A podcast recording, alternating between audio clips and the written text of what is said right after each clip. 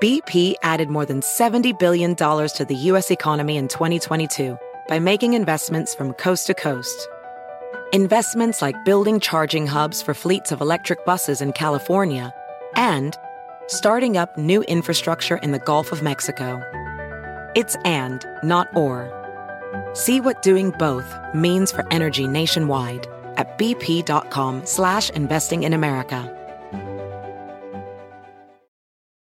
Everything's changing so fast these days, and that's a great thing. I mean, back in my day, we were lucky if we could get one video to load on our desktop computer. But now, there's the Xfinity 10G network. That means the fastest internet, with faster speeds rolling out every day, and internet that can power a house full of devices at once with ultra low lag. So while one person streams a movie from their room, another can play video games in the basement, while another TikToks in the kitchen. It's the next generation 10G network, only from Xfinity. The future starts now. Restrictions apply, actual speeds vary and not guaranteed. Hola, bienvenidos al podcast de NTN24. Estas son cinco cosas que pasaron hoy. En Panamá se llevó a cabo una reunión ministerial sobre migración, vista como antesala de la próxima cumbre de las Américas. Los ministros de Exteriores de América Latina, junto con el secretario de Estado de Estados Unidos, Anthony Blinken, y el secretario de Seguridad Nacional, Alejandro Mayorkas, ofrecieron propuestas a la crisis migratoria regional. Esto nos dijo en entrevista con NTN24 el secretario Mayorkas también vamos a seguir con nuestro impulso que ya ha generado aquí para lograr entonces eh, una respuesta regional y reconocer que cada país tiene que trabajar dentro de lo que pueda para, esta, para detener la migración ilegal que genera tanto sufrimiento humano. Este es un paso en un esfuerzo mucho más amplio. Las próximas oportunidades que vamos a tener, como dijo mi amigo y colega secretario Blinken, será en la cumbre de las Américas en mi ciudad natal de Los Ángeles, en California. La segunda, la atención de la guerra en Ucrania se concentra en el oriente del país. Mariupol sigue bajo el asedio ruso. Aunque un acuerdo permitiría la apertura de un corredor humanitario, los militares de Kiev expresaron que su futuro no es alentador. ¿Qué podemos esperar? Esto dijo el doctor Lajos Sasti León Borja, analista de relaciones internacionales especialista en Rusia. Bueno, el problema es que, eh, como eh, eh, han mencionado estos funcionarios del gobierno americano, realmente no hay confianza de cómo van a actuar los rusos. porque, por ejemplo, los civiles que logren salir con vida probablemente los van a deportar a Rusia. Y ya se sabe, hubo un grupo, creo que de 120 niños que han sido llevados a Rusia. En total, el número de niños de toda Ucrania niños ucranianos que los rusos se han llevado a Rusia, son 5.000, tengo entendido, y 100.000 refugiados en total eh, ucranianos de todas partes de Ucrania que han caído en manos de los rusos, han sido deportados a Rusia, eh, en particular a Siberia, y algunos al norte del Círculo Polar Ártico, pues en el este de Rusia.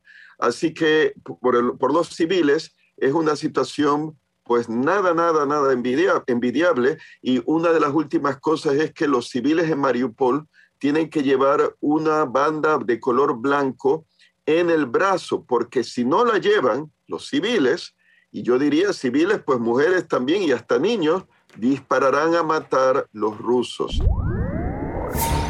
El gobierno de México disolvió la unidad élite antidrogas que por más de 25 años colaboró directamente con la DEA de Estados Unidos en materia de seguridad.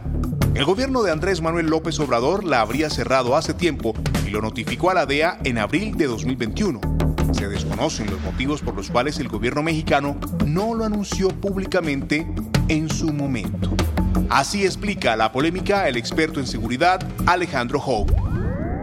Déjame dar un poco de, datos de contexto. Eh, la CIUR, la, Unidad de Investigaciones Especiales que existe desde hace 25 años, eh, es una pequeña unidad de policías capacitados por la propia DEA y pasados por control de confianza por la propia DEA, que, eh, cuyo trabajo básicamente se centraba en la búsqueda y captura de cabecillas del narcotráfico. ¿no? Esta unidad ya, había, ya enfrentaba problemas desde hace un buen rato. Era en efecto, era uno de los mecanismos principales, no el único, pero sí uno de los mecanismos principales para intercambiar información sensible entre eh, las agencias de inteligencia de Estados Unidos, particularmente la DEA, y, y agencias mexicanas. La cuarta es el atentado con explosivos en Colombia, que ya deja seis militares muertos y cinco heridos. Los hechos se presentaron en el departamento de Antioquia. De acuerdo con las autoridades, hombres del clan del Golfo arremetieron contra unidades de la Cuarta Brigada del Ejército. Conversamos sobre esta situación con Andrés Macías, experto en seguridad nacional. Las disidencias de las FARC, como su nombre lo indica, son grupos armados ilegales que han surgido como producto de aquellas personas que hacían parte de la guerrilla de las FARC-EP, que no se quisieron vincular o incorporar al acuerdo de paz e ingresar a la ruta de la reincorporación, sino que quisieron quedarse delinquiendo. Y en ese proceso que ya empezó desde finales del 2016, han venido creciendo y han venido reclutando otros miembros y han salido eh, grupos como la Segunda Marquetalia o como las disidencias de Gentil Duarte, que tienen alguna relación con eh, el grupo de la guerrillero las FARC-EP eh, antes de su desmovilización, pero que hoy son grupos delincuenciales como cualquier otro dedicado a ciertas actividades ilegales, economías ilegales, rentas ilegales. El clan del Golfo, por otro lado, tiene un origen diferente, proviene tal vez de ese proceso de, paramilitarismo, esa desmovilización de las AUC. Desde allí se empezaron a consolidar con algunos de sus miembros. Es un clan que no tiene relación con la insurgencia o la guerrilla, como lo era eh, eh, las FARC-EP. Se han dedicado también a actividades ilegales, a rentas ilegales, sobre todo al narcotráfico y a minería ilegal. Y al cierre, nuevas reglas en Estados Unidos sobre el uso de mascarillas en vuelos. Una jueza dictaminó que el mandato federal sobre usar mascarillas en los vuelos comerciales es ilegal. Esto nos han dicho los ciudadanos. Para mí eh, ha sido como pues un poco inconveniente, pero yo creo que si fuera, si hubiera pues un riesgo más a la gente, pues yo me pondría la mascarilla, pero por, la, por el variante Omicron, que pienso que, ha sido el último, que realmente no es tan peligroso como la, la, la, Delta, pues entonces cambiaría de opinión. No creo que es correcto, creo que fue una decisión de un juez, no de un, de un médico. Si te gustó este podcast, puedes buscar más de nuestro contenido en nuestra página web www.ntn24.com. En NTN24 tenemos una red de corresponsales en las Américas que nos permite tener acceso de primera mano a toda la información y hacer análisis sobre los eventos más importantes de la región. Qué gusto estar con ustedes. Yo soy Hugo Vecino. En Twitter me consiguen como arroba Hugo Vecino. En el podcast de NTN24 te informamos y te acompañamos.